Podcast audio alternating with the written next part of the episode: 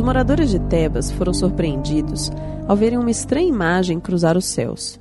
A criatura alada singrou todo o reino. Parecia estar à procura de algo ou alguém, ou pelo menos sondando a região. Por mais claro que estivesse aquele dia, de tão alto que se encontrava, era impossível dizer o que era tal ser, mas obviamente não era um pássaro, apesar das asas. Os curiosos, que por mais tempo olharam para os céus, julgavam que se tratava de um leão alado. Mas ainda assim a criatura não parecia agressiva. Apenas sobrevoava o reino, passou por todas as regiões, inclusive próximo ao Palácio Real. Laio, o rei de Tebas, avistou o ser alado da janela de seus aposentos. Como todos os demais, não pôde distinguir o que era, mas mesmo assim, um enorme calafrio tomou conta de seu corpo. Parecia que uma alma penada de seu passado tinha vindo lhe cobrar contas. Saiu de perto da janela, não queria mais correr o risco de olhar para aquilo e ter tamanha mórbida sensação. Mas avisou seus guardas para seguirem a criatura e descobrirem o que era. Passado algum tempo, a criatura voou até a estrada que levava para dentro da cidade e pousou em rochas que cercavam o local. Agora sim, os moradores que dali se aproximaram puderam notar como era o ser alado uma mistura de mulher com um corpo leonino e longas asas. Do pescoço para baixo, corpo de felino, mas com fartos seios e o rosto de uma atraente e agressiva mulher. Os tebanos que a viram ficaram perplexos com a silenciosa criatura que parecia não ligar para a presença deles. Mal eles sabiam que se tratava da Esfinge, uma criatura devoradora que trazia consigo uma maldição para toda Tebas. A Esfinge havia sido enviada por Hera, deusa do matrimônio, como punição ao rei Laio por um pecado de seu passado. O rei, quando foi informado da forma desse ser e que se encontrava na entrada de Tebas, soube muito bem que se tratava de sua punição. E como um reino é a extensão de seu rei, a maldição que Laio carregava cairia sobre todos os habitantes. Laio sabia do que se tratava. Quando mais jovem, caiu em amores obsessivos pelo jovem Crísipo, não resistindo, enganou e sequestrou o jovem. Crísipo, por sua vez, acabou suicidando, e seu pai, Pélope, ao saber disso, amaldiçoou Laio e seus descendentes. O rei de Tebas seguiu sua vida, assumiu seu trono de direito em Tebas, casou-se com Jocasta, com a qual teve um filho, mas que esse fora abandonado pelo rei, por medo de uma estranha profecia se concretizar. Chegou a hora de Laio pagar pelo que fez, e conhecendo como eram as punições divinas, o rei sabia que não adiantava enviar suas forças militares contra a criatura. Era desejo dos deuses que ele pagasse, era o que tinha que acontecer. Passou-se meses com a esfinge na entrada da cidade. Ela não atacava as casas dos moradores, mas tornou Tebas um local isolado. Ela era um cruel pedágio de quem se aproximava, tanto para sair quanto para entrar. Os habitantes se encontravam presos em Tebas e nenhuma ajuda era possível. Qualquer um que se aproximasse era parado pela criatura e interrogado com uma enigmática pergunta.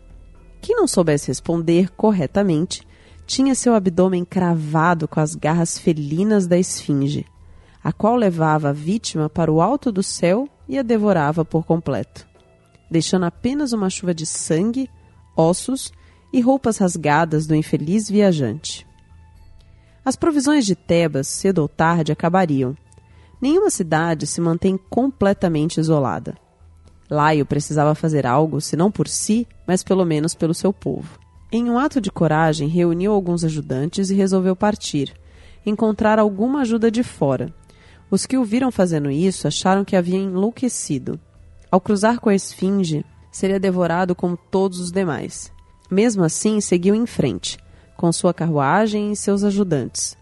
Todos temiam como seria o momento que a criatura os vissem, mas curiosamente, ela não fez nada. Ignorou por completo. Laio e os demais na carruagem se sentiram aliviados, mas não suspeitavam que essa era apenas a primeira parte da maldição tebana. A sobrevivência de Laio era necessária, pelo menos por enquanto.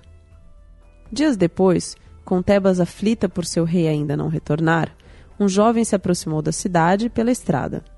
Os poucos que ainda ficavam ali próximo sabiam que seria apenas mais um a ser devorado. E de fato, ao chegar perto, a criatura o notou e de prontidão subiu na rocha à beira da estrada.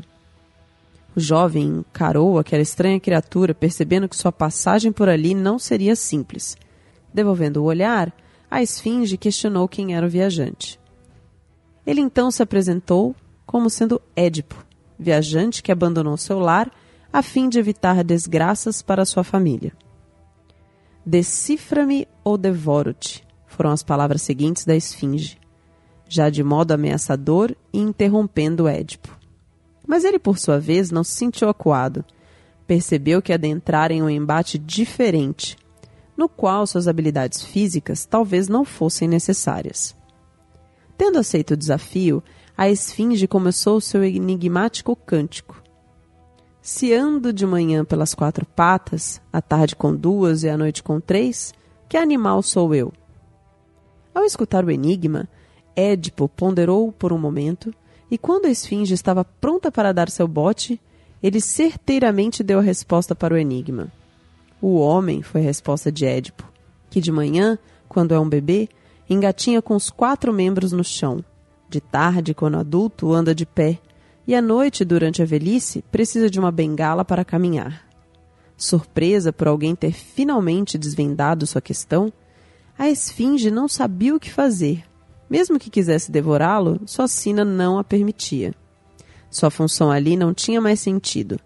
Perplexa com o que acabou de ocorrer, a esfinge subiu nas rochas mais altas que se encontravam atrás da estrada. Estas escondiam um enorme precipício, do qual ela imediatamente saltou. Mesmo com asas, ela não tentou voar. Seu objetivo era a morte. Assim, Édipo, sem mover um músculo sequer, apenas com a perspicácia e as palavras, derrotou a temível esfinge. Ele se mostrou um pouco surpreso por aquilo.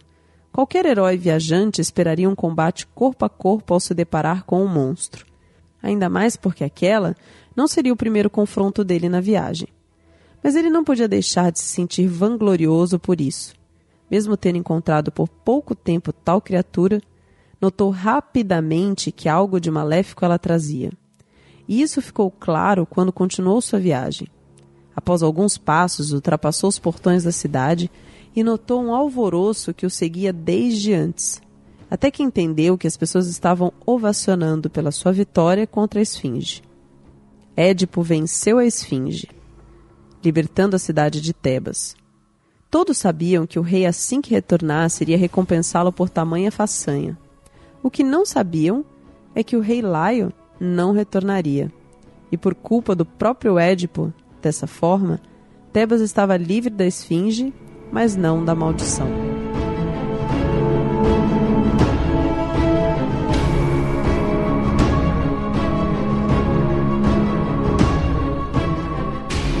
Muito bem, ouvintes. Bem-vindos ao capítulo 7 do Manual dos Monstros. Nesse episódio falarei da Esfinge, uma das mais devoradoras criaturas da mitologia grega.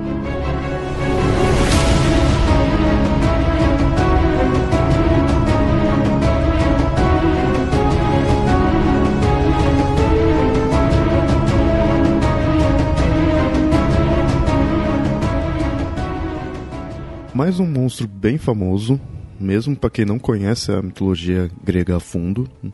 Porém, sua fama se deve a dois motivos que acabam confundindo algumas pessoas. Né? E isso se deve ao seu nome, Esfinge.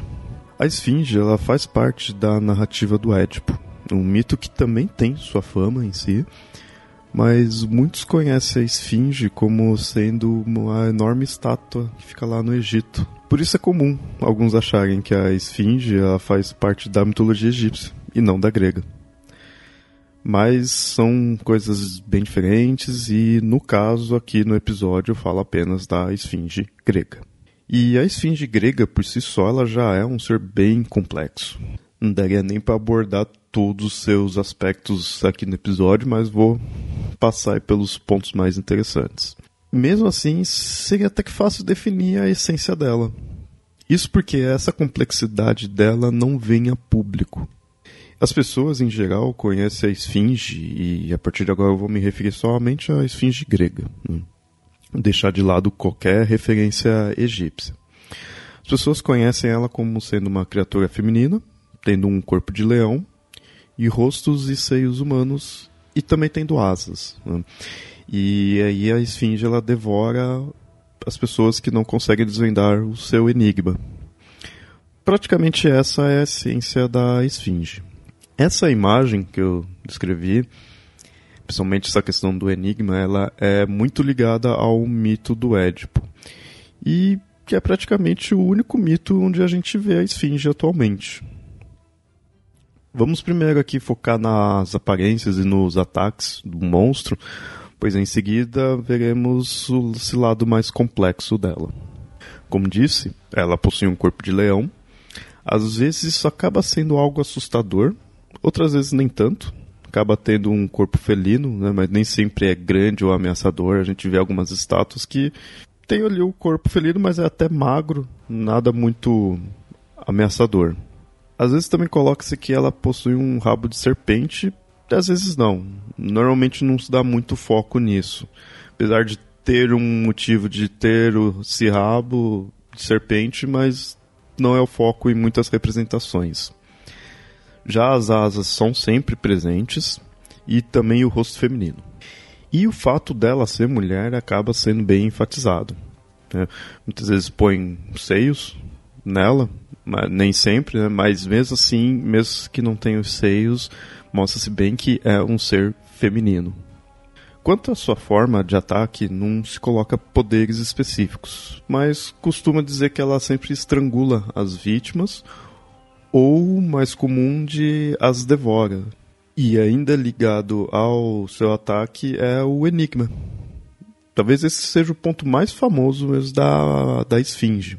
No mito do Édipo, a gente tem a pergunta: qual animal que de dia caminha com quatro patas, à tarde com duas e à noite com três? A formulação dessa pergunta ela varia um pouco conforme a narrativa é contada, às vezes até acrescenta outros enigmas, mas no geral é sempre assim. E essa sendo a principal pergunta dela.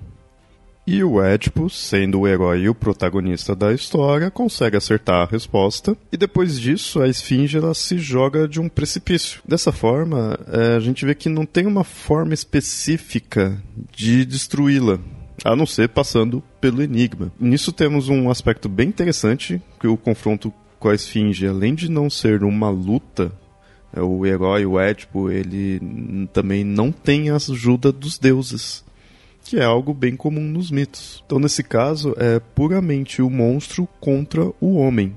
Inclusive, o homem é a própria resposta e a salvação do enigma.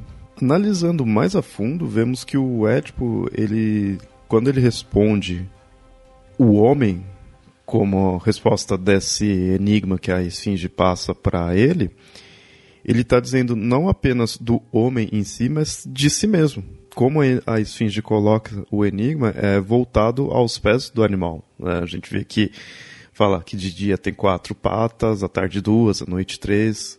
E isso é uma característica bem marcante do Édipo, que inclusive se relaciona ao nome dele. É como se a resposta do enigma fosse o próprio Édipo.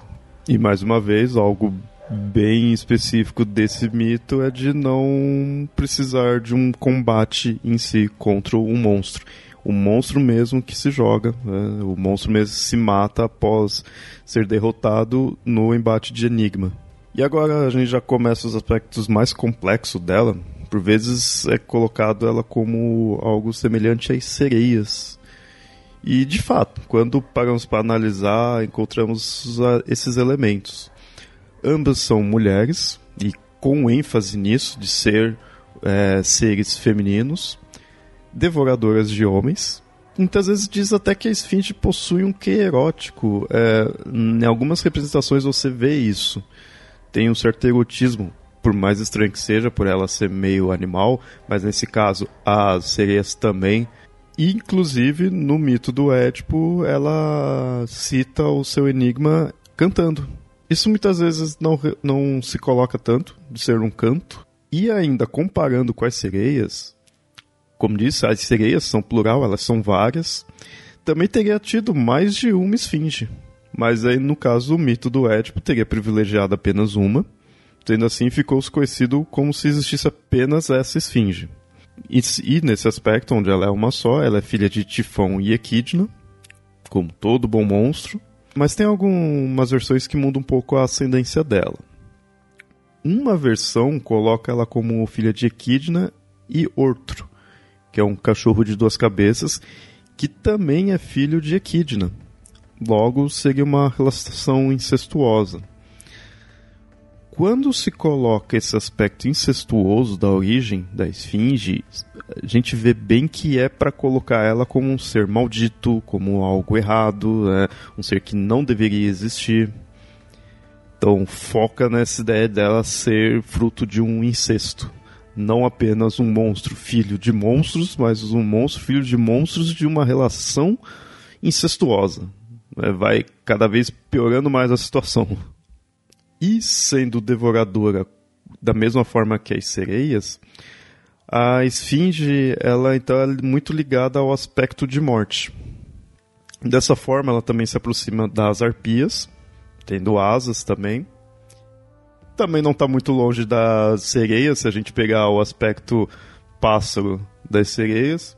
E nesse aspecto fúnebre também é, seria dito que ela espera as almas nos campos de batalha, não só num local específico na entrada de uma cidade, como é no mito do, do Édipo, mas ela ficaria em campos de batalha atrás das almas.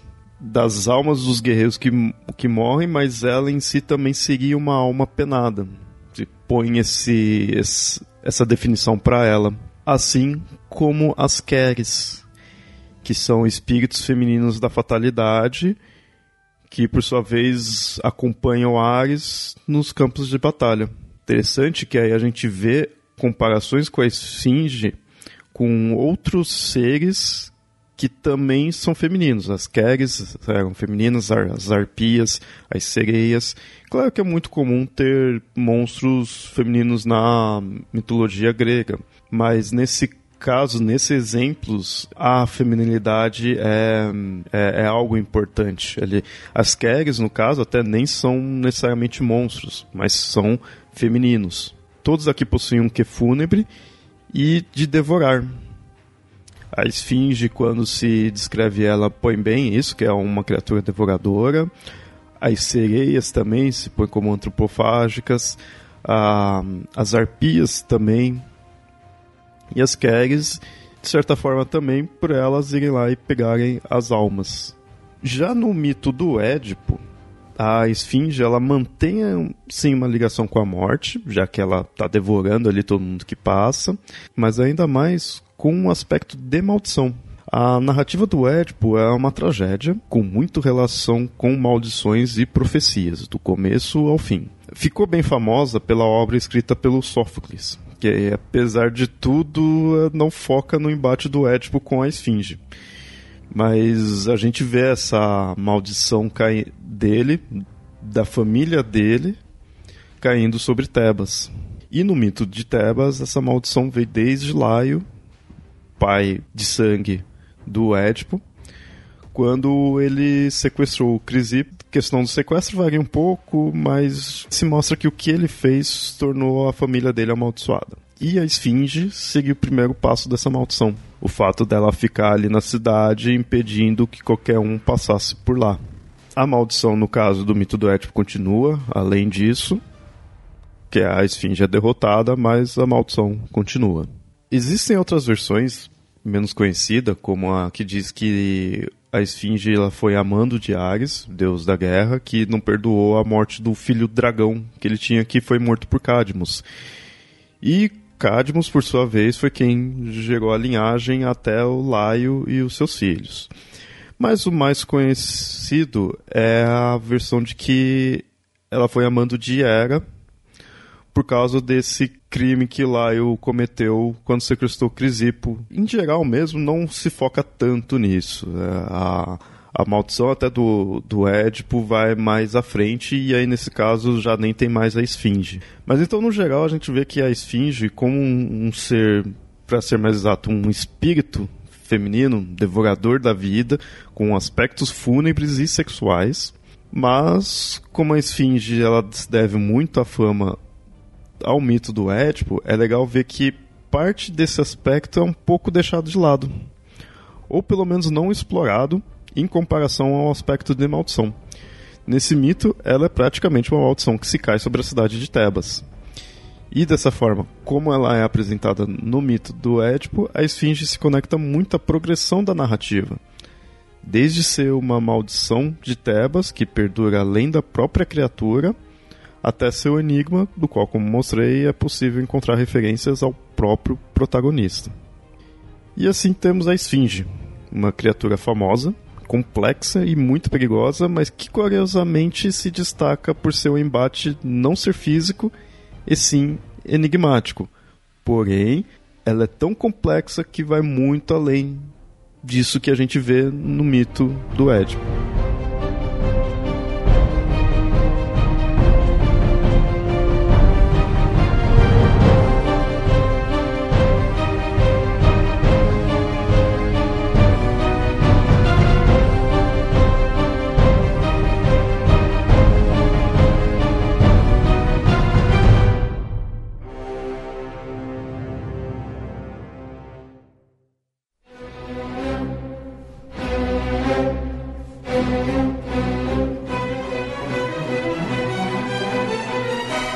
Criação, roteiro e edição desse episódio: Leonardo.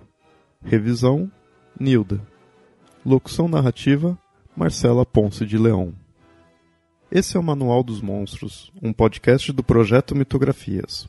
Para conhecer outros podcasts, textos, artigos e trabalhos acadêmicos, acessem mitografias.com.br. E não se esqueça de nos seguir nas redes sociais: facebook.com/papo lendário e mitografias no Twitter e no Instagram. Para comentar, você pode ir no próprio site ou enviar e-mail para contato@mitografias.com.br. Tal podcast só existe graças ao apoio dos padrinhos e madrinhas do Mitografias, que colaboram com um valor mensal. Caso você queira colaborar também, acesse padrim.com.br/mitografias. Isso nos ajuda a manter o site e os atuais podcasts e produzir novas atrações.